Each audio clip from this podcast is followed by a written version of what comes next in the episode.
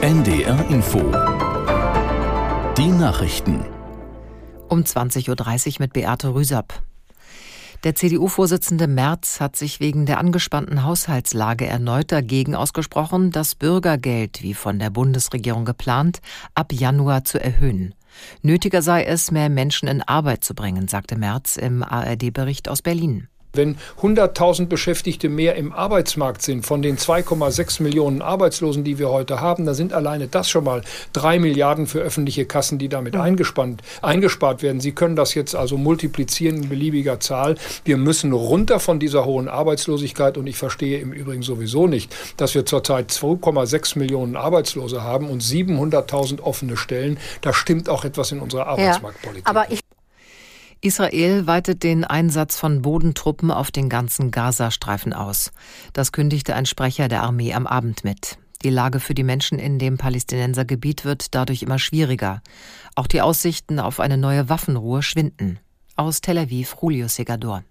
Saleh el-Aruiri aus der Führungsspitze der Hamas forderte in einem Interview aus Beirut mit dem arabischen Sender Al Jazeera, dass Israel alle seine Kampfhandlungen einstellt. Vorher würden keine weiteren Geiseln freigelassen. Israel dagegen fordert als Bedingung für eine weitere Feuerpause, dass zunächst alle verbleibenden Frauen und Kinder in der Hand der Hamas freigelassen werden.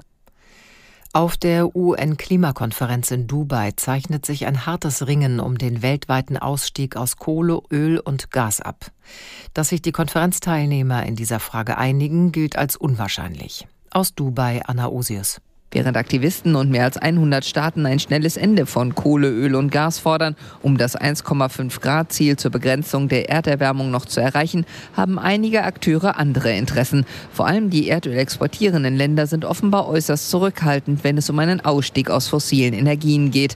Berichten zufolge lehnen Saudi-Arabien, Russland und der Irak in ersten Verhandlungen das Ende von Öl, Kohle und Gas kategorisch ab.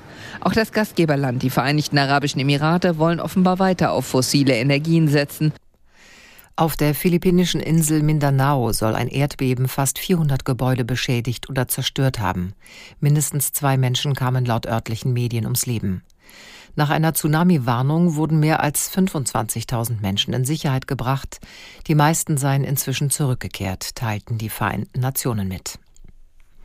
Das Wetter in Norddeutschland. Heute Nacht zeitweise klar, von der Ems und der Nordsee her Schnee. Tiefstwerte minus ein bis minus fünf Grad. Morgen Schnee oder Schneeregen, auch längere Zeit sonnig, minus zwei bis plus drei Grad. Die weiteren Aussichten. Am Dienstag dichte Wolken, von Westen her Regen, östlich der Elbe teils kräftige Schneefälle, zeitweise Glätte, minus ein bis plus fünf Grad. Das waren die Nachrichten.